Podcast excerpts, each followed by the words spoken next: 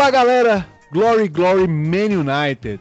Eu sou o Diogo Souza e está no ar o Devilcast, podcast da MUFCBR que fala sobre o maior time do mundo, quiçá do universo, o Manchester United. Estamos de volta e antes de mais nada, vamos falar do nosso parceiro, a Foot Fanatics. Na Foot Fanatics você encontra a maior variedade de produtos oficiais do Manchester United. Tem uniformes, bonés, jaqueta, bolsa, uniforme de treino e muito mais. Foot Fanatics, a loja oficial dos fanáticos por futebol.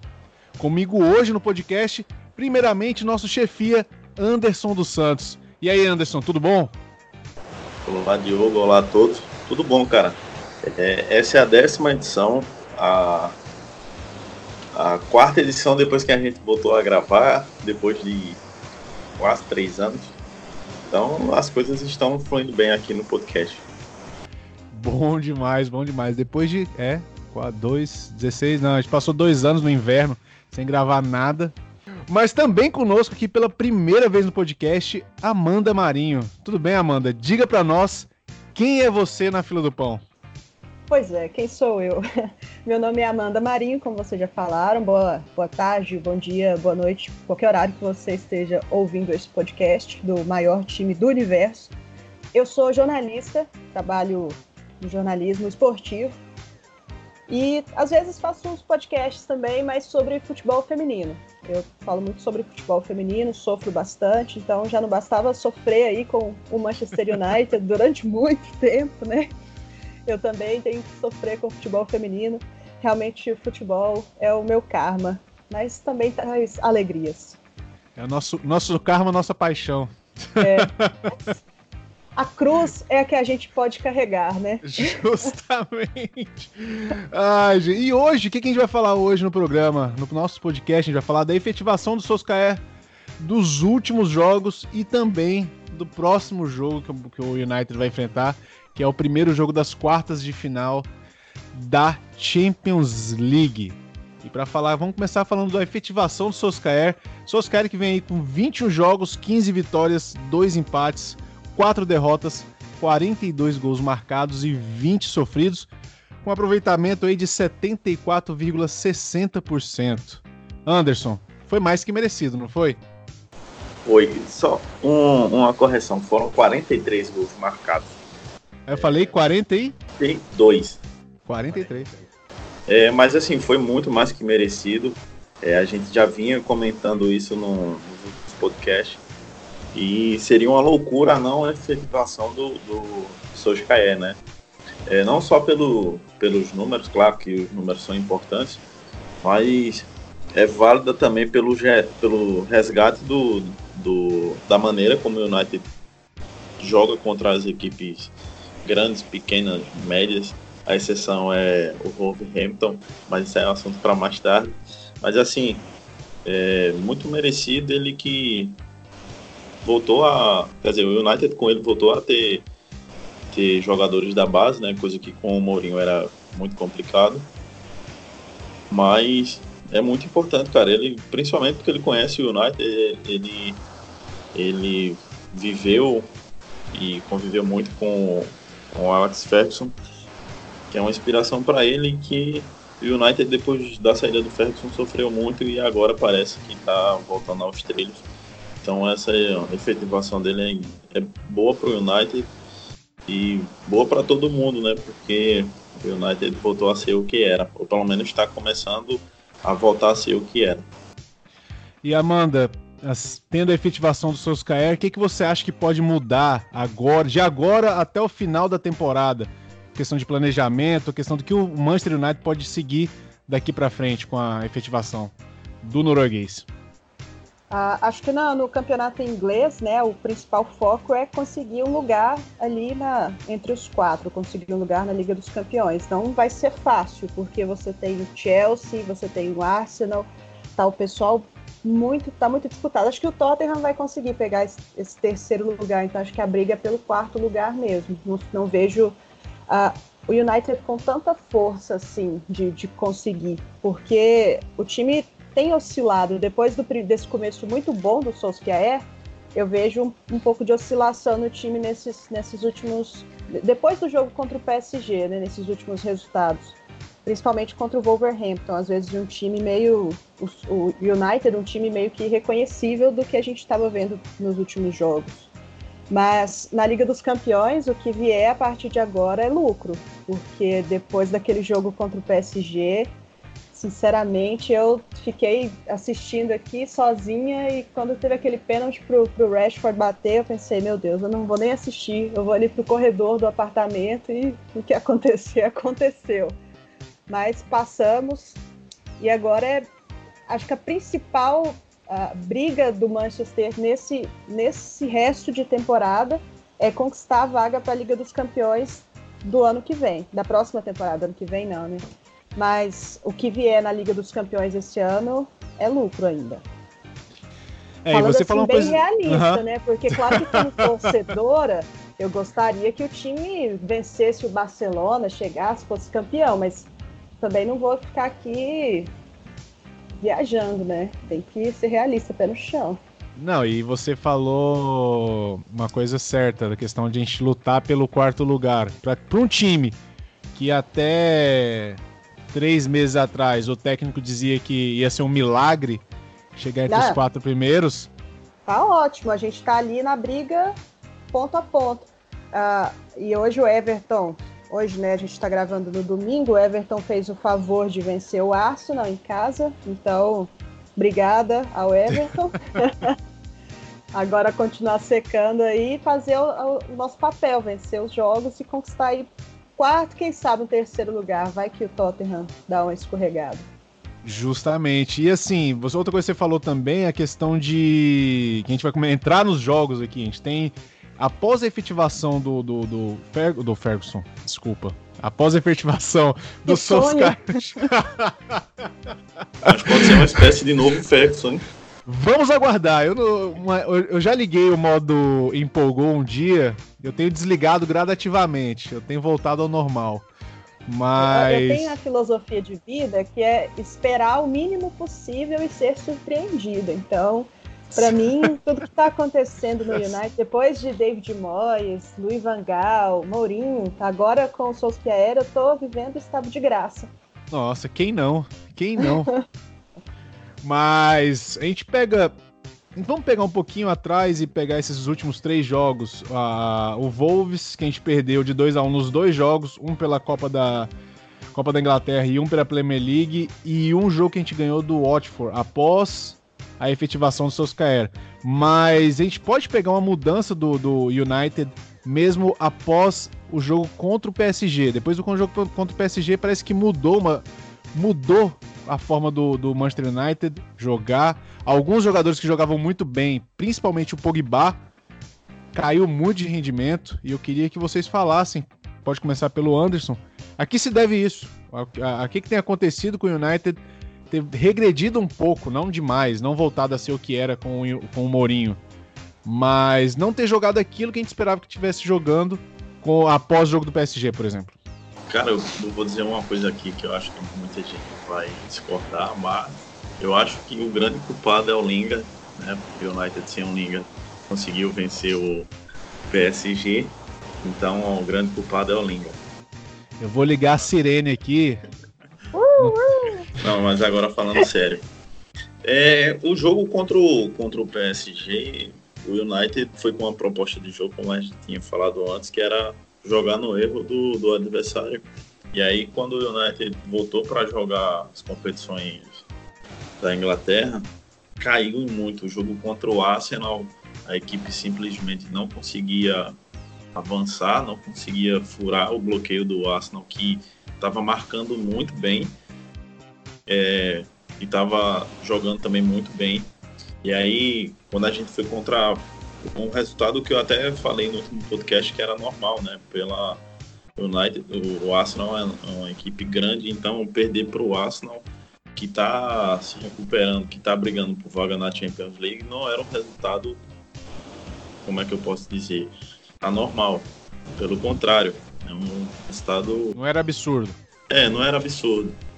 Mas a partida contra o, contra o Wolverhampton, as duas, na verdade, foram, foram muito estranhas. A primeira, o United tentou de todos os jeitos e não conseguia, e aí voltou a ter o problema que estava tendo contra o Arsenal, que era do, do, quando começava a sair do meio de campo para o ataque, tinha um grande problema de movimentação.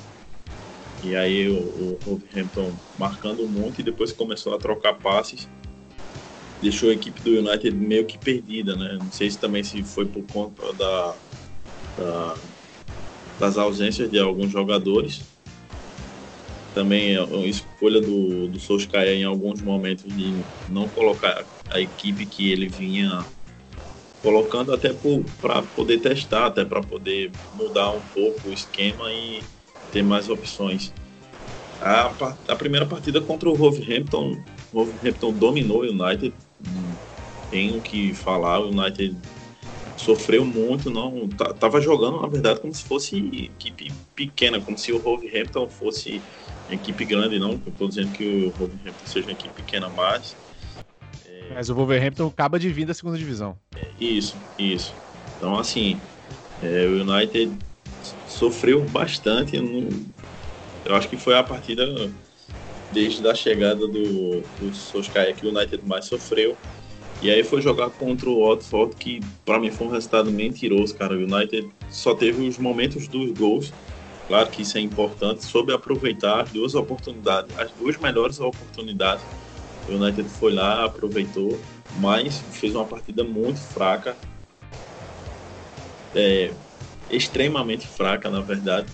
E aí o jogo contra o, o, último jogo contra o Wolverhampton, primeiro tempo o United jogou muito bem, é, até o até o momento do gol do empate do, do Wolverhampton, o United estava dominando a partida, teve umas umas duas ou três oportunidades. Teve uma com o Ninga que cabeceou e o Rui Patrício fez uma defesa incrível. E como o Soscaia falou, ele, o Rui Patrício foi muito importante para esse, esse resultado. Só que no segundo tempo o United simplesmente abdicou de jogar futebol. Ficou vendo o Wolverhampton implantar o, é, o, o, futebol que ele está tá vindo apresentando. E aí repetiu a, o que aconteceu na partida pela FA Cup, né, que o United recuou e o Wolverhampton começou a trocar passes e a ter mais poder de jogo e depois da, da, da expulsão do, do Young foi que as coisas complicaram ainda mais.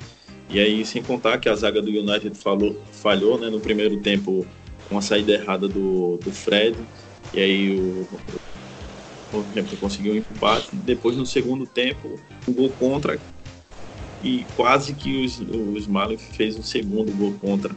E aí complicou, cara. Mas eu não sei dizer bem o que é, não sei se são as ausências, se são. São não, né? Na verdade, se é a tentativa do, do Solskjaer em mudar o esquema até para não ficar aquela coisa pragmática, mas eu não sei explicar muito bem. Eu só sei que o United, das três partidas que fez, jogou meio tempo só, que foi a última partida contra o, contra o Wolverhampton, mas as outras foram, é, foram péssimas de assistir, né? O United com um péssimo futebol. Então não sei muito bem dizer o que é. Não sei se são lesões, enfim. Mas pode ser questão de karma. Espero que contra o Barcelona a história seja, seja um pouco diferente. Amanda, eu queria te perguntar, o Pogba voltou daquele jogo do PSG que ele estava na arquibancada? O que aconteceu? Eu não, por exemplo, o último jogo eu não vi o nome dele. O que aconteceu com o Pogba? Ele ainda tá na resenha com o Evra, né? Não sei. Tô resenhando. Eu ia, eu, enquanto. Aquela enquanto, resenha foi boa. Foi. Enquanto o Anderson falava, eu tava aqui pensando, né? Tentando identificar, assim, tudo. O que que eu penso que tem de errado com o Manchester United e que o Solskjaer e a comissão técnica, a diretoria vão ter que resolver para a temporada que vem. Uh, o Pogba, para mim, é um dos problemas, não, talvez não um problema chave, mas algo que precisa ser resolvido porque meio que contamina os outros. Eu não estou falando que, que é tipo o que o Mourinho falava do Pogba, mas uh, a gente sempre achou que o Pogba, e ele, em certos momentos da temporada, ele foi esse cara, tipo, esse playmaker, esse cara que fazia acontecer mesmo, mas ele não tem uma regularidade. Ele faz ótimos jogos e de repente ele some, como se ele não se importasse muito com o que está acontecendo ali com o time, jogasse para o gasto. Então, se ele fosse um Pogba assim constante e que você confiava nele, confiasse nele para poder entregar todo o jogo, beleza, mas a gente não consegue esperar o que, que vai acontecer com o Pogba hoje. Será que ele vai estar tá com sono? Será que ele vai estar tá ligado? Como que vai ser esse jogo dele? Outros pontos do Manchester que eu acho que precisam melhorar. Isso é de, todo mundo sabe, né? Que é a zaga, porque, sinceramente, Phil Jones e Chris Smalling, para mim, não, não podem vestir a camisa do Manchester United. Eu acho que são zagueiros que estão muito abaixo do nível do Manchester United. E a lateral direita também tem que, tem que arrumar uma, uma alternativa que não seja o Ashley Young. E a gente falando do Pogba, você tá certo que a questão da zaga e da lateral direita principalmente são questões urgentes no Manchester United. E o Pogba parece que o time só consegue engrenar se ele Quando engrenar. Ele tá bem. Exatamente. É por isso que eu falo que ele meio que contamina os outros jogadores. Não é, aquela, tá bem... não é aquela contaminação de, de, vestiário, é a contaminação do, do jogo em campo. Isso, porque eu acho que ele até deve exercer uma liderança. Quando a gente vê, você vê que ele é um cara que tá ali sempre no grupo, conversando e tal, mas quando ele não tá bem no jogo, o time todo não tá bem. Então acho que acaba que o time do Manchester United não tem um conjunto que consiga jogar bem tão bem sem o Pogba, a não ser naquele jogo contra o PSG, que aquilo ali foi algo fora ah, da curva. Se o justamente. Manchester, se o Manchester joga daquele jeito todas as partidas sem oito jogadores titulares, aí pronto, né? Vamos copar em tudo. Mas não é assim, né? Sim. Uma coisa que eu queria perguntar para vocês, que eu percebi no último jogo, a Amanda citou, é a questão do Fred. Eu não sei o que acontece com o Fred, parece que a bola nunca cola no pé dele. Não é o primeiro jogo que ele deixa uma bola sobrar para um contra-ataque na, na cara da área do Manchester United. O que, que, será que acontece com, com o Fred, que veio como. A, claro, claro que foram, foram duas contratações essa temporada, mas ele veio com o nome, veio para ser o cara que vai ajudar a reformulação do meio de campo do United. E até agora a gente está no final da, da, temporada e ele parece que não, não se acertou. E com a, com a saída quase certa, não vou dizer certa porque não tem nada certo ainda, do Ander Herrera, ele seria o substituto do Ander Herrera, mas talvez ele não seja esse cara certo. O que, que vocês acham? O grande problema do, do Herrera, do Herrera não, do, Fred, é que assim, ele começou jogando e até estava jogando bem, tanto ele contra com o, o Andrés Pereira, e aí depois eles tiveram problemas lá com o Mourinho, foram afastados, afastados assim, que eu falo é de não estar tá tendo oportunidades. E aí é, teve o nascimento do, do, filho do, do Fred também, que acabou deixando ele um pouco meio que de lado. Quando ele joga, começa jogando bem, depois cai, enfim. É complicado, mas eu acho que é problema dele é mais a adaptação ao futebol inglês, é, questão de, de, tempo também, é, e vai depender do adversário que o United vai enfrentar, né? Porque assim, você, o United foi jogar contra o, o Rockhampton e é um estilo de jogo que para uma equipe mediana que voltou agora da segunda divisão não era não era de se esperar, né? Até uma surpresa. E assim, ele por não estar acostumado com o ritmo da Premier League também, eu creio que seja isso. Já o Herrera e o Matite, que, que fazem mais aquela primeiro e segundo volante, já jogarem mais a Premier League, já conhecem um pouco mais os atalhos do campo. E é aquela coisa, né? O Fred ele tem uma, um estilo de jogo que é mais para sair com a bola, mais criando as jogadas e não aquele estilo defensivo. Então, se você recuar um pouco ele, ele vai ter esse problema até por, por ele ser pequeno, porte físico e tal, alguma coisa que acaba atrapalhando. Mas eu acho que é mais essa questão de, de adaptação. Eu acho que quando ele se adaptar e tiver mais oportunidades, vai depender também do estilo do jogo do United, como, como a Amanda falou. É, o, o, Pogba influencia muito no, no jogo, só que se o Pogba não estiver bem, a equipe também não está bem, é incrível isso, não sei o que é que acontece. E é uma coisa que também que acontece com o Fred, né? Por ele estar tá entrando nessas partidas e o Pogba não estar tão bem, acabar refletindo, principalmente nos jogadores que dão esse apoio pro, pro francês.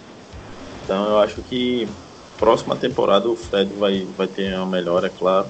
E se o Herrera sair, espero que isso não aconteça, até porque particularmente eu sou fã do Herrera. Mas aí o United vai ter que vai ter que jogar com o Fred e espero que o Fred possa possa jogar bem e para que ele possa corresponder né, à altura. Então, tem muito o que dizer porque é complicado. Ele, quando tem oportunidade, não joga tão bem, apesar que ele deu passe pro gol do McTominay na última partida. Mas ele começa a jogar bem e depois vai caindo. E isso é mais, eu acho que questão de adaptação mesmo. Eu, eu, concordo, eu acho que ele tem que se adaptar um pouco mais ao futebol inglês, à velocidade. Tava ali jogando futebol ucraniano, né? São ligas completamente diferentes, como água e vinho, mas ele nesse agora mais para o final da temporada o número de desarmes dele está melhorando, ele está melhorando ali na função. Para mim ele tem que ser ali um segundo volante, um cara que tem um pouco mais de liberdade para sair, como gosta de falar o professor Tite, pisar na área, chegar um pouco mais. Então ele não pode ficar preso ali no meio de campo. Talvez ele possa ser sim o cara da saída de bola, a bola sair por ele, fazer sair da zaga e passar por ele, mas não o primeiro volante. Ele fazia o papel do segundo volante. Para mim, acho que o Fred pode render mais. Mas acho que no ano que na próxima temporada ele vai ele vai ser vai sair melhor. É até porque os piores jogos dele na, na temporada foi justamente como primeiro volante, como vocês, vocês mesmos falaram. Quando ele jogou como segundo volante, por exemplo, contra o jogo, contra no, no, jogo do PSG, que eu acho que foi o melhor jogo dele, se não me engano, o segundo jogo, ele joga muito bem. Pois é, porque ele é aquele. De novo, né? O Titez, ele é aquele meio-campo box, box to box. Ele fazia isso lá no, no, no Shakhtar, né? Uhum. Então ele pegava a bola, saía jogando e, e fazia a jogada e ia fazendo os links, né? Meio que não é igual o Jorginho do Chelsea, mas mais ou menos a mesma ideia. É, só complementando o que você tinha falado em relação a ele jogar como segundo volante, é, eu acho que o Pogba deveria fazer aquele papel de camisa 10 ali e distribuir a bola, até porque ele tem muita habilidade para isso. E o Fred deveria ser o jogador é, que, que, faz a armação entre, entre a zaga e o primeiro volante e a distribuição para o restante do, das outras posições. Né? Então, Exato. você falou, Espero que o Fred possa jogar como segundo volante, que é a característica dele, e ele não tem muito aquela. Até porque não tem porte físico para isso, fazer aquele primeiro volante, aquele cara que geralmente é mais durão e tal, e que defende um pouco melhor. Eu acho que esse é o grande problema, ele jogando como primeiro volante, fazendo a proteção ali da zaga, ele acaba sofrendo muito.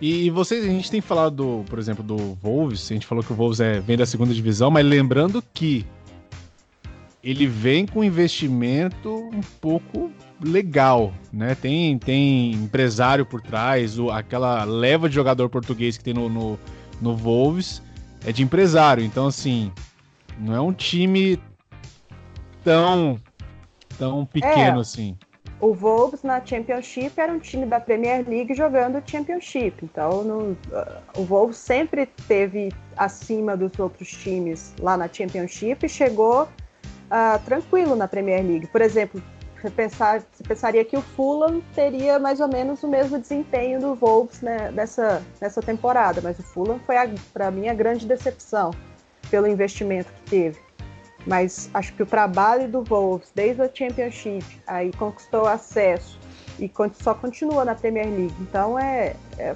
coisa de, de um trabalho que vem na constância e no crescimento mesmo. Justamente. E agora, a gente passou pelos jogos, que esses três jogos, logo após o, o a efetivação, que foi os, a gente precisa falar do 2 a 1 contra o Watford, né? Porque foi uma vitória e como vocês mesmos falaram anteriormente, foi uma vitória com sabor de derrota, porque o time não jogou muito bem. Né, Anderson? Isso, na verdade, o United não, jogou nada, né? Teve teve as duas chances lá e quase que sofreu um empate no final. É, foi aquela coisa, o Watford estava muito melhor na partida e o United foi lá fez o gol. A Watford deu uma recuada. Segundo tempo, mesma coisa, pressão o tempo todo. E o United final fez um gol, Watford recuou. E aí no final acabou fazendo o gol e pressionou um pouquinho ali no final, mas acabou não empatando. Então foi uma partida que o United, para mim, não jogou nada. Foi uma derrota mentirosa, né? Uma derrota como a Amanda falou, com gosto de derrota, porque não vi nada do United, daquele United antes, né? United com jogos contra Crystal Palace, do jogo contra o Chelsea, enfim. O United, no, nessas últimas três partidas, eu vou botar contra o Arsenal, porque contra o Arsenal, como eu tinha dito antes, é um, um resultado até normal. Mas essa, essas últimas três partidas, o United jogou muito mal. É um péssimo futebol, a equipe não consegue sair jogando. É, se a, a, outra equipe pressionar e trocar passes, o United fica perdido sabe muito bem como defender, como atacar. E aí acaba fazendo essas partidas de nível técnico muito baixo. É, eu, eu vejo o United, desde que o Solskjaer assumiu, um time que é muito intenso, principalmente ali nos primeiros 15 minutos de jogo e no primeiro tempo das partidas. Eu estava até observando aqui os placares desde que ele assumiu. Ele, o primeiro jogo dele foi contra o Cardiff, né? Acho que no dia 22 de, de, de dezembro. Isso. E aí. E o time sempre marcando nos primeiros minutos, primeiros 10 minutos, sempre, sempre que marcou no primeiro tempo, até o jogo contra o PSG, até o jogo contra o Burnley, quer dizer, que foi aquele empate. Sempre que marcou no primeiro tempo, o United tava, tinha vencido. Só que aí depois passou esse empate contra o Burnley, o time conseguiu ainda vencer o Southampton e chegou o jogo do PSG contra o PSG.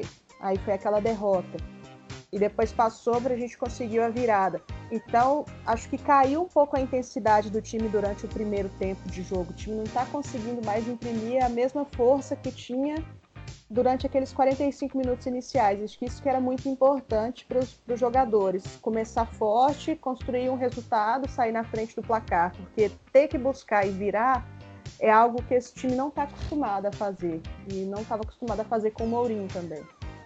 E vocês acham que, por exemplo, os outros times já sacaram mais ou menos a forma que o United está jogando e isso já está começando a atrapalhar o time nos jogos? Amanda, você, você acredita que isso pode estar tá atrapalhando alguma coisa assim? Os outros times, não sei, mas o Wolverhampton já aprendeu. aprendeu o United com a palma da mão. Mas é isso, né? O time joga ali naquele 4 3-3, mais ou menos. Às vezes o, o Solskjaer tenta mudar um pouco o esquema tático, mas não muda muito uh, o desenho dentro Fica de campo. Fica entre um 4-3-3 né? e um 4-4-2 losango, assim, às vezes. É, não, não dá muito a mudada, mas o Rashford sempre ali no meio, né? Às vezes ele abre mão de jogar, coloca o Lukaku para jogar na ponta e o Rashford para jogar no meio, porque é onde o Rashford tá, tá rendendo mais. Só que não tem funcionado nas últimas partidas. E aí fica mais fácil para você marcar o Rashford, prender o Rashford ali na frente, e o time não consegue sair, não tem outra válvula de escape, não tem ninguém para imprimir uma. Porque, por exemplo, você joga a bola, solta a bola ali no Ashley Young, para ele conseguir fazer um cruzamento, que vai dar certo, vai demorar. Então, às vezes, os times meio que deixam de lado alguns pontos para focar em outros do United, porque, porque... sabem que tem suas deficiências, né? Porque na verdade o Young não cruza, ele joga a bola na área. É diferente. Ele vai, chegou lá, tá bom, né?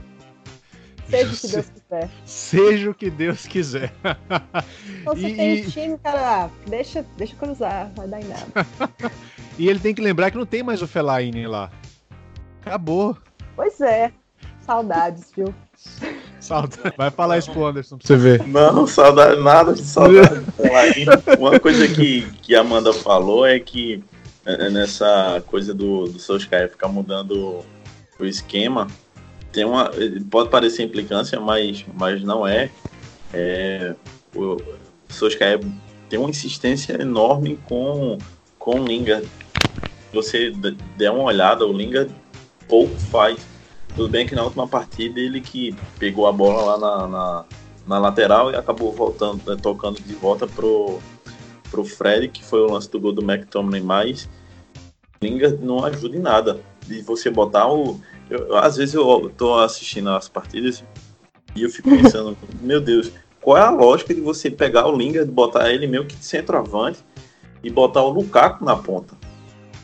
Não tem, não tem sentido algum. E a única bola que chegou pro Lingard, ele desperdiçou, que foi uma. Foi, por incrível que pareça, foi um, um, levantamento do, do próprio Lukaku, e aí o cabeceio do, do Lingard saiu muito fraco. Então, assim, tem esse problema também não é nem questão de implicância, mas se vocês prestarem atenção, começarem a analisar, espero que o Lingard não jogue contra o Barcelona, porque aí vai ser um jogador a menos.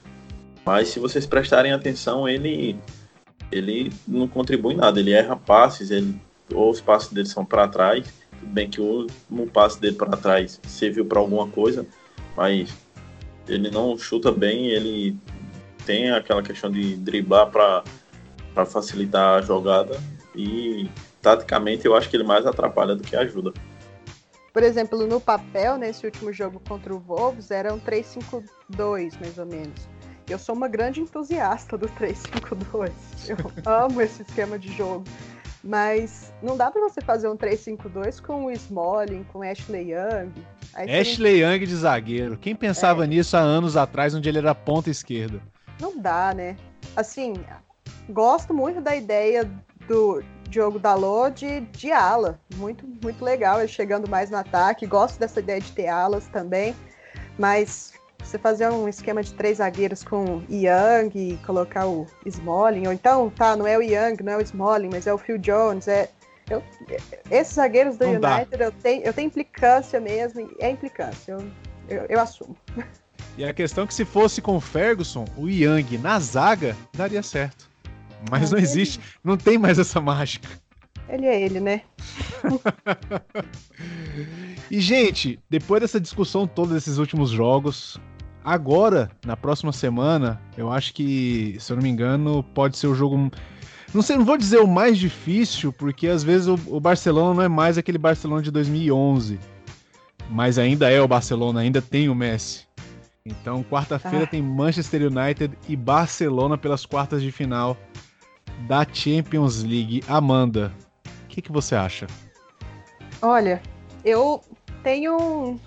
Eu gosto muito do Barcelona, né? Eu não, não sou torcedora do Barcelona, porque eu torço para o Manchester United, mas sou uma entusiasta do Barcelona. Gosto do, do estilo de jogo. E eu acho que o único problema que o Barcelona tem no momento é a insistência de começar jogando com o Felipe Coutinho. E provavelmente é isso que vai acontecer se o Dembélé Amanda, estiver machucado. Só um parênteses no meio do que você falou. Aproveitando hum. que você citou o Felipe Coutinho. Felipe Coutinho no United, sim ou não? Ah, sim, sabe? Acho que ele tá precisando voltar pra Inglaterra. Eu queria. queria. ok. Não Fecha, vou mentir. Fecha o parênteses. Pode continuar, por favor. Depois a gente fala. Mentir, depois, a gente, depois a gente comenta mais sobre isso. Então tá. Mas olha, o Coutinho tá triste lá em Barcelona, dá para ver, o cara tá jogando sem alegria. Então, esse pode ser um ponto a ser explorado pelo Manchester United. O Felipe Coutinho tentar anular, porque o Messi não dá para anular o Messi, né? Isso aí, infelizmente, o cara. Olha que dá, o Lúcio já fez isso em 2010. E o Smalling falou que tem o segredo. É, Na verdade, aquela, Aquela frase é dele mesmo? Eu não, não sei. Ai, deve ser tipo. Eu não sei se vocês já viram uma fake news. Olha, eu enfiando o futebol feminino aqui. Porque tem uma fake news da Alex Morgan que fala que uh, dê o homem uma mulher que ame futebol e ele será feliz para sempre. que isso é a maior fake news do mundo. E eu preciso aproveitar o espaço de fala que estou tendo. Por favor. Por favor. Pra disseminar que só mentira. Que Alex Morgan nunca falou isso, gente. Então não sei. Mas essa, essa história do Smalling parece aquela parada do quando o Pará, quando o Santos foi jogar a final do Mundial com o Barcelona, né? Que uhum. o Pará virou pro Elano, nossa, Elano, acho que hoje é nosso dia, hein? Aí na sequência o Barcelona fez 1x0 e o Elano, é, Pará, é nosso dia mesmo. é nosso dia, cara. Então, beleza. O Manchester United tenta anular o Felipe Coutinho, já é um cara a menos. O Dembélé vai estar tá fora. E pra gente é fazer um jogo seguro. A gente não pode, não pode sofrer gol dentro de casa, né? Então tem que se fechar, tem que. nesses momentos é que dá para buscar um pouco da memória do José Mourinho. Infelizmente, é, falou... infelizmente a gente tem que jogar com o que a gente tem. E a gente sabe que o Barcelona, pelo menos em termos de elenco, é superior ao United hoje. Sim, sim. E pegar. Pode pegar aquele exemplo, no, não era o Chelsea do Mourinho, mas era do de Matheus, se eu não me engano, aquele Chelsea do. que foi campeão da Champions, né? Que ganhou do, do Barcelona. Do Di Matteo. Ah, mas a Amanda falou a palavra certa, jogar seguro. Jogar. Não precisa jogar fechado, mas jogar seguro, sabendo o que vai fazer. Tentando anular ao máximo a força, como, como ela mesma falou, o Messi não tem como anular. O Messi é o Messi. E mas... o Messi, o problema dele é que ele, assim, ele tem suas temporadas, né? E nessa temporada ele tá muito bem. E nessa temporada ele prometeu para os torcedores do Barcelona que entregaria a Liga dos Campeões. Então ele está com muita vontade na Liga dos Campeões. O Barcelona já vai ser campeão espanhol. Então conquistar um doblete ou triplete seria o ápice para o Messi, né? Porque agora está lá sem Cristiano Ronaldo para disputar com ele. Ele é o rei de tudo lá na Espanha. Tá passeando então, sozinho. Então, se o Manchester United consegue um resultado bom em casa, sem sofrer gols, não precisa nem marcar, um 0 a 0 em casa já dá muita esperança para o jogo fora, no Camp Nou. Sim. E Anderson, o que, que você tem de, de expectativa? Que que você, como você acha que o United pode jogar? Com quem que ele pode jogar? Com quem que ele pode contar para esse jogo do, do Barcelona? É, primeiro que eu desejei muito que o United enfrentasse o Barcelona, inclusive meu, no meu Facebook eu coloquei que eu queria o United, que o United enfrentasse o Barça nas quartas, o Liverpool na semi e o Manchester City na final. E pode Pronto. acontecer isso. E pode acontecer isso. Só que é, é o seguinte, eu tenho um amigo que é torcedor do Barcelona, e inclusive a gente estava até conversando isso, acho que foi quinta ou sexta-feira, não lembro, e ele dizendo que o Barcelona está muito bem a nível de Espanha. Isso aí é inegável. Só que o Barcelona na, na Champions sofreu. É, sofreu contra o, o Lyon. O pessoal pode dizer, ah, o jogo foi 5x1, mas se você pegar o jogo até o momento que estava 2x1 para o Barcelona, o jogo estava muito igual e o, e o, e o Lyon pressionando muito o Barcelona. E aí quando fez o terceiro gol, desmotivou o time do time francês, que aí teve muito problema e acabou levando mais dois gols. Só que assim, é, como o Diogo falou, o Barcelona não é mais aquele Barcelona de 2011. Eu não vejo o Barcelona com esse grande bicho papão. É, ontem eu estava até escutando um podcast da, da PL Brasil e o Marcelo Black estava falando que, o, que lá na, em Barcelona o pessoal ainda tem muito daquilo do, da Champions do ano passado, onde o Barça foi derrotado pro. foi eliminado pela Roma, né? Então, assim, é, Antes a Amanda falou que o United tem um problema quando o Pogba não joga, o restante do, do United não joga. E o mesmo acontece com o Barcelona em relação ao Messi. Se o Messi não estiver bem, todo o conjunto do Barcelona tem problemas para jogar. Então, o pessoal fala, ah, o Barcelona é favorito. Pode ser favorito porque vem disputando mais Champions nos últimos anos do que o United, né?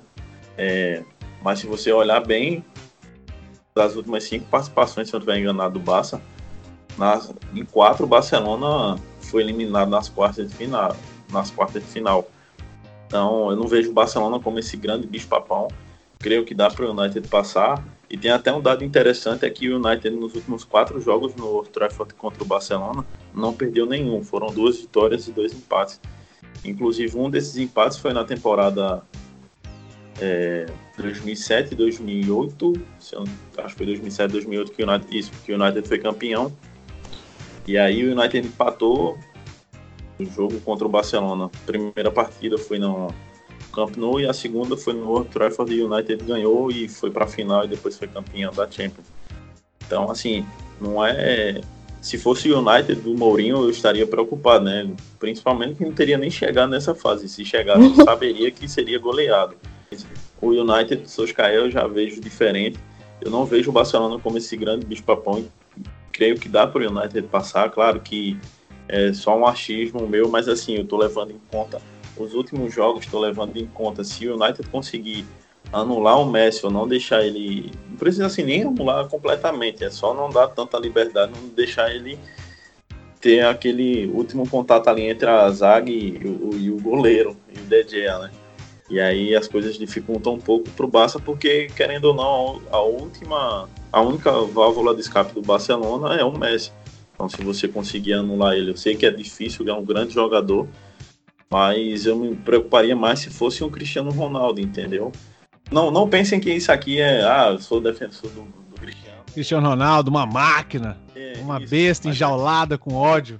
Nossa! Mas é aquela coisa, o Cristiano Ronaldo ele consegue fazer com que o time jogue. De fato, ele não precisa estar super bem na partida, mas ele consegue motivar a equipe. Já com o Messi é diferente. Então, se você pegar um Barça onde você consiga anular o Messi, o Barça já não vai conseguir jogar tão bem. Então, você consegue ter ter algum, algumas chances. Então, eu espero que o United consiga fazer isso e eu acho que o United vai conseguir passar do Barça. Não é nem pelo lado torcedor, é por momento o Barcelona não é mais aquele Barcelona de, de anos atrás e tem uma grande dependência do Messi. Você vê até no Campeonato Espanhol, o, Messi, o Barcelona um dia desse estava perdendo e o Messi entrou, fez um gol lá de falta, acabou empatando a partida. Mas o Barça com o Messi, ou se o Messi não. Não, o Barça com o Messi joga futebol, mas o Barça sem o Messi ou com o Messi marcado, tem uma grande dificuldade. Acho que essa é a temporada onde o Barcelona é, o, é mais dependente do, do, do, Messi, né? Isso. É estranho. É porque Contra... quando, quando o Neymar estava lá, por exemplo, naquela, naquela Champions que ganhou do PSG, né? Na maior vergonha da história do futebol. Uh, aquilo lá foi, foi o Neymar que ganhou aquele jogo. Sim. E o Neymar, e para mim, depois daquilo, Acho que ele não devia ter saído do Barcelona nunca. Aquilo ali é pra ele virar a lenda do Barcelona. Mas, bola pra hum. frente, né? Tem gente que. É cada, cada escolha é uma renúncia. Não dá pra defender. O cara vai. O cara vai pro PSG, o time que tomou de seis. Né? Ah, não. Como diria mestre Chorão, cada escolha é uma renúncia. É, só um, um detalhe temporada passada o Barça ganhou a primeira partida por 4 a 1 perdeu depois por 3 a 0 Messi não fez nenhum gol. Verdade. Inclusive não, não deu nenhuma assistência. Então, por mais que nessa temporada ele esteja bem, mas assim, ele é um cara que quando. Não tô dizendo que ele é pipoqueiro, tá? Mas assim, ele quando chega numa. Quando vai afunilando mais a Champions, ele vai meio que Cara, eu não sei. Para falar do Messi, eu, eu fico com dois pés assim para trás, assim, não, não falo. Claro que, claro que ele pode chegar e destruir a partida, acabar com tudo, mas. Em duas, em duas jogadas ele decide o jogo. É, é isso que eu, que eu penso é. do, do, Messi. Em duas bolas. Você deu dois espaços pro Messi, ele acaba Acabou. jogo. Acabou, não tem. Mas a é... gente também pode pensar o seguinte: então, nos últimos quatro jogos do Barça na, nas quartas de finais, Messi não fez gol e não deu passe. Então a gente tem uma chance. Vamos, vamos apegar a esperança, vamos apegar a, a, a fé. É, lá, no, lá no Barcelona eles estão preocupados com o Pogba e o Lukaku. O Coutinho falou numa entrevista que são os dois jogadores que mais preocupam o time do Barcelona. Acho que concordo também com o Coutinho. Acho que se, num bom dia, né, o Pogba e o Lukaku podem, podem prejudicar o time do Barcelona e podem criar alguma coisa para o United. Agora, como que o Solskjaer pode usar Lukaku, Rashford e provavelmente tomara, né, Marcial, os três juntos. Se conseguir isso, ah, ele pode... Não ter o Lingard no, em campo já vai dar Dá, não, mas vitória. Mas dá muito bem para ele usar, ele botando o Marcial na esquerda, o Lukaku na direita. Acho que, acho que ele já fez isso, botando o, o Marcial na esquerda, é. o Lukaku na direita e o Rashford no meio. Eu colocaria, eu começaria com o Rashford no meio pelo momento do Rashford, que é melhor, mas eu teria essa proposta de movimentação entre o Rashford e o Lukaku, também por questões de um elemento surpresa, né? Não é tão surpresa assim, porque você, o, o Lukaku no meio da área não é surpresa para ninguém, né? Sim.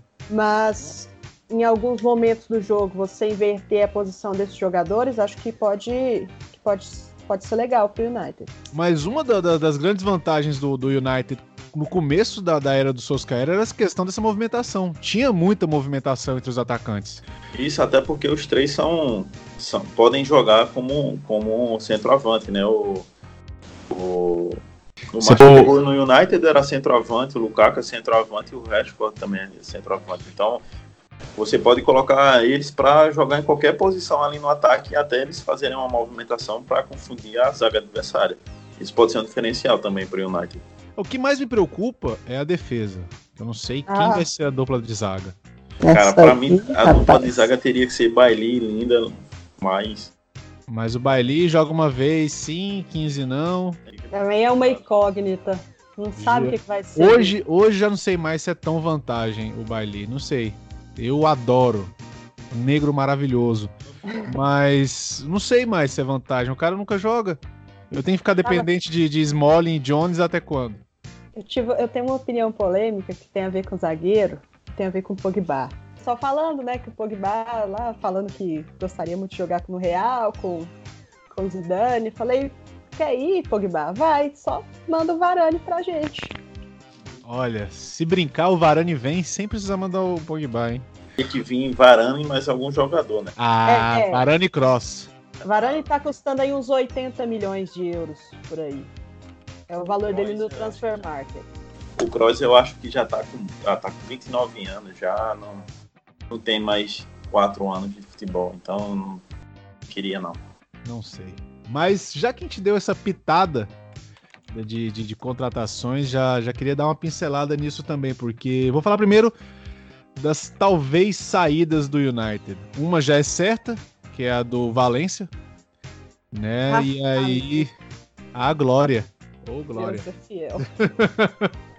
Deus é mais. Mas já tem uma notícia que não é muito animadora, que é a questão do Herrera. Tá muito, muito forte a questão da, dele assinar um contrato com o PSG para a próxima temporada, assinar de graça. Tem também a questão do Ramata, que pode assinar com o Barcelona. Não, essa parte eu não sei se é tão prejudicial assim. Eu fico muito pelo Herrera. E, e, tem o resto da barca, né? Marcos Rojo, Sanches, que depois de um ano e meio não provou que veio. E eu queria, começando pela Amanda, saber de vocês. O que, que vocês acham dessa talvez barca de saída? Herrera vai ser uma, uma falta muito grande pra gente. O que, que você acha, Amanda? É, o Herrera acho que é um jogador muito subvalorizado no United. Ele faz muito e não recebe os créditos devidos. Mas ele é um, eu acho um bom jogador. Acho que seria importante mantê-lo no elenco. Acho que ele é um cara que, que contagia também.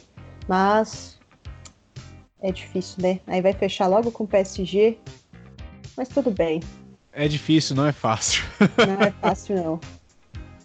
Mais bola para frente. Agora o Sanches realmente não, não deu certo, né? Parece que não encaixou no clima, no time, com as pessoas. Então, para a carreira dele, melhor seguir a vida. A gente vende e investe dinheiro em outro jogador, mas o problema é vender para quem? Quem vai pagar esse salário?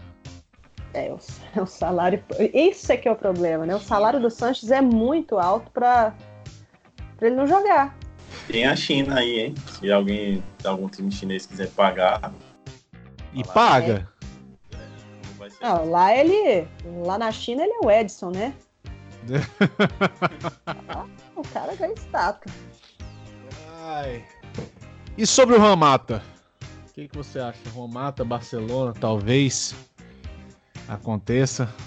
Eu não entendo porque que o Barcelona faz certas contratações. Tem coisas que eu não não ah. fazem sentido para mim, assim. Acho que o Mata, ele tem seus lampejos, é um jogador que seria importante com um pouco mais de, de consistência, mas às vezes faz algumas partidas boas para o United, mas que não, assim, no geral, acho que não tem, não causa grande impacto. Não vejo. Nessa, acho que nessa última temporada tem sido mais partidas ruins do que boas. É, eu me lembro já de uma tá partida come... boa só deles nessa já tá temporada. Já tá começando a inverter o, o, a balança. É, então, Agora o Barcelona realmente não entendo porque que contrataria o Juan Mata, não vejo sentido. Mas... Eu acho que é por oportunidade de mercado. Um cara que vem de graça para e aceitaria ser banco no, no Barça, então eu acho que é mais por isso. É disputar aquela Copa do Rei lá, né, contra... Até tem mais oportunidades para ter um, um, um, elenco reserva até um pouco melhor, né? Eu acho que a, é. a visão do Barça deve ser essa. E Marcos Rojo? Esse não existe. Para onde ele vai? Vai voltar para Argentina? Que, o que fazer com Marcos Rojo? Marcos Rojo. Vai pintar aqui do Flamengo. olha, olha, olha. Dá ideia. Dá ideia, dá ideia não. Chegar, chegar lá, lá no Rio, tá doido. Rapaz, é só soltar no Twitter, hashtag FlaTT, que daqui a pouco pinta no Mengão. o negócio é feio. O Diogo falou sobre os jogadores, aí eu tenho uma lista aqui de jogadores que eu, se eu fosse o Soscaé, eu negociaria, né? Phil Jones, Smalley, Young, Valência, Darmian, o Rojo, cara, eu, é porque eu gosto do Rojo. Eu não sei o porquê, mas eu gosto. Ele até fez algumas partidas boas, é, teve a lesão que acabou atrapalhando. 2013, 14, 15. Que a lesão dele? Não, a partida boa dele. Não, até a temporada passada, acho que ele tava até jogando legalzinho. Assim, não, vou, não tem uma, uma partida de destaque, né? Mas ele acho que ele não compromete muito. É porque assim, ele ele veio com o intuito mais de ser lateral, né? E aí chegou aqui, chegou no United, foi jogar de zagueiro, mas eu acho que a posição dele mesmo é lateral. Ele seria um bom reserva pro, pro Shaw. Acho que a esquerda estaria bem. Só precisaria de um de, um, de alguém para disputar a posição com o Dalot. É, mas voltando à lista seria Phil Jones, Smart, Young, Valência, Darmian, é, Juan Mata, por causa da idade, vai fazer 31 anos e não está jogando como jogava antes. Mata, Linga uh, e Sanches. Gosto do Sanches, mas não mostrou para que veio. E aí sobre o Mata, tem um jogador que eu, desde o primeiro momento que eu, que eu vi jogando, eu pensei, pô, velho, seria uma boa pro United para a posição do Mata, que seria o Rubens, é, o Rubens Neves. E já chegaria também para usar a camisa número 8, né? Eu acho que ele, ele se assemelha muito com o futebol do Mata, por mais que ele seja volante, mas ele é aquele jogador do passe, de cobrança de falta, aquele jogador que pega a bola, para e, e pensa assim, ah, agora eu vou escolher onde é que eu vou mandar a bola, onde é que, onde é que o jogo vai ser jogado. E essa história do Declan Rice?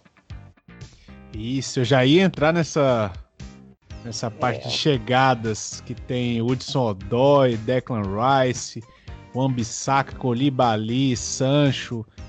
Nossa, se, se assina com Colibali, eu, eu vou fazer até uma promessa aqui. É. Não sei o que, que, eu vou prometer, não, mas vou prometer vai ter. coisa. Vai ter. Eu acho que o United vai ter uma mudança. Inclusive, eu estava vendo um vídeo do Bertozzi no canal do YouTube dele, e ele falando que o United mudou a sua, sua característica de compra, né? Porque com o Mourinho, o Mourinho queria aqueles jogadores prontos. Eu até não concordava, ele queria pagar um absurdo pelo, pelo William, queria pagar um absurdo para os jogadores que já estavam com 28, 29 anos. E aí a United agora quer contratar jogadores mais novos, né?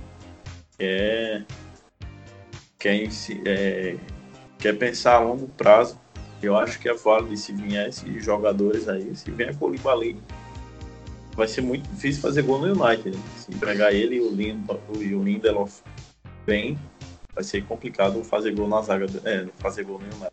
Mas é porque o, o Koulibaly ele já tem 27, né? Então é um jogador assim, é jovem, mas também já é muito experiente. Médio prazo. É, nossa, tá é, ótimo. Experiência aí, já tem experiência em Champions, tá, tá tranquilo.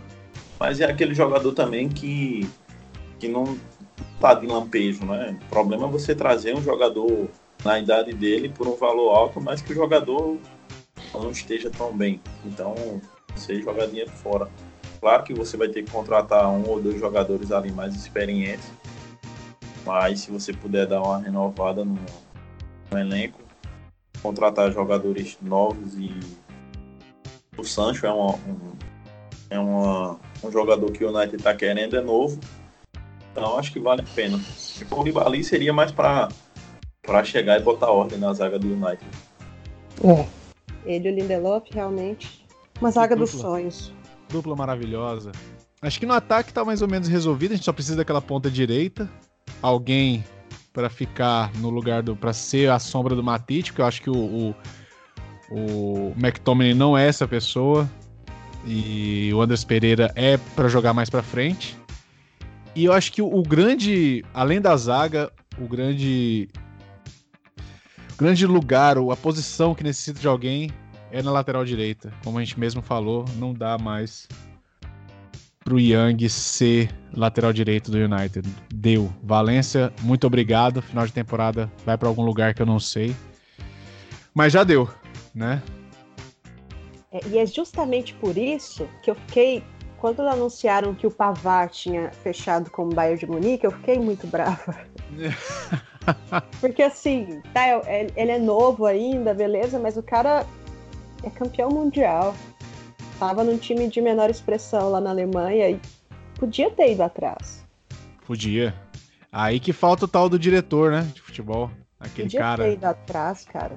Aí tá, agora fica aí sofrendo. Mas tudo bem. Isso, isso passa. Esperamos. Esperamos. Mas é isso, jovens. Temos um programa? Temos. Abemos. Abemos. E Amanda, antes de eu terminar, eu queria te perguntar: você hum. tem acompanhado o time feminino do United? O que, que você tem achado do time feminino do United? O time do feminino do United é tipo o Wolverhampton na Championship, né? É um time de Premier League jogando na segunda divisão. Mas... Só jogando para passar. Mas tá certo. Eu, é, a, a FA fez uma fez um grande investimento que é inclusive invejável, coisa que aqui no Brasil a gente devia mesmo copiar, porque depois de 2012, quando a seleção, no caso da Grã-Bretanha até, venceu a seleção brasileira nas Olimpíadas, a, a acordou e pensou, é, então é, é possível o futebol feminino aqui na Inglaterra, aqui no Reino Unido, crescer. Daí eles começaram uma série de investimentos que envolveram os clubes grandes e, e os outros clubes menores que já tinham investimento no futebol feminino.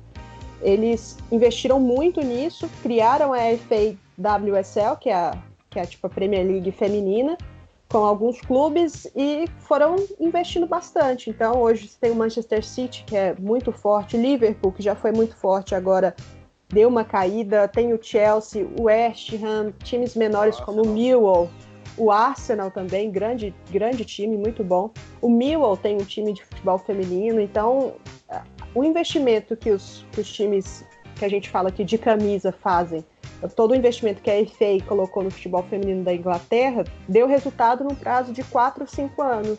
E isso aqui no Brasil não existe. Então a gente fica muito. Eu fico orgulhosa por eles, mas com inveja porque aqui não existe. Triste porque aqui não, não existe isso. Então. Então é isso, galera. Temos um programa. Terminamos aqui o nosso décimo Devilcast. Eu queria agradecer primeiramente a Amanda por estar aqui. Eu espero que você volte muito obrigado por ter participado. A gente precisa mais de participações, participações femininas. A gente precisa muito dessa voz aqui no programa. E agradeço de antemão e espero que você volte. Muito obrigado. Ah, obrigada eu pelo convite. Espero voltar também. Estou sempre por aí. Sempre que precisarem de uma voz feminina ou uma voz, só me chamar. Por favor, uma voz. Necessitamos. Obrigado, Amanda. Chefia, mais uma vez, muito obrigado. Mais um programa feito. Estamos aí. E voltamos em breve, né? Exatamente, mais um programa gravado, né? A décima edição. É, quero agradecer a Amanda pela, pela disponibilidade e espero que ela possa aparecer. Inclusive, se quiser, tá o convite aqui aberto para ou para participar do, do podcast ou então para escrever no site aí vai ficar a sua escolha. Se tiver tempo também, interesse. É, porque a vida é. de jornalista é isso, né? Aí, tamanho na atividade. Combinando direitinho. E combinar direitinho, todo mundo escreve. É, é assim mesmo, né? Que acontece, que é a frase. É. Uma última coisa é que a gente lançou uma nova versão do site, né? Deu um pouquinho de trabalho para fazer, mas tem algumas coisas que algumas coisas que a gente ainda está ajeitando. Tem a parte lá do time feminino que está praticamente completo, já tem a parte de elenco, o calendário, é, as artilheiras, e aí a gente vai pegar todos os dados da parte para fazer a parte lá de estatística. E a gente precisa de você para escrever sobre o time feminino, se você quiser. Já fica o é, convite aqui na cara. A gente vai abrir algumas vagas no, no site e aí a gente vai informando pelas nossas redes sociais. No mais é isso. Quero agradecer também ao Diogo por sempre estar disposto e animado para apresentar o DevilCast. Muito obrigado e muito obrigado a todos que estão ouvindo. É isso aí, galera. E lembrando sempre de seguir a gente em todas as redes sociais. É muito fácil. MUFCBR em todas as redes sociais, Twitter, Instagram, onde você quiser. E o site mufcbr.com. Muito obrigado a todos. Aguardo vocês no próximo Devilcast. Um abraço. Tchau.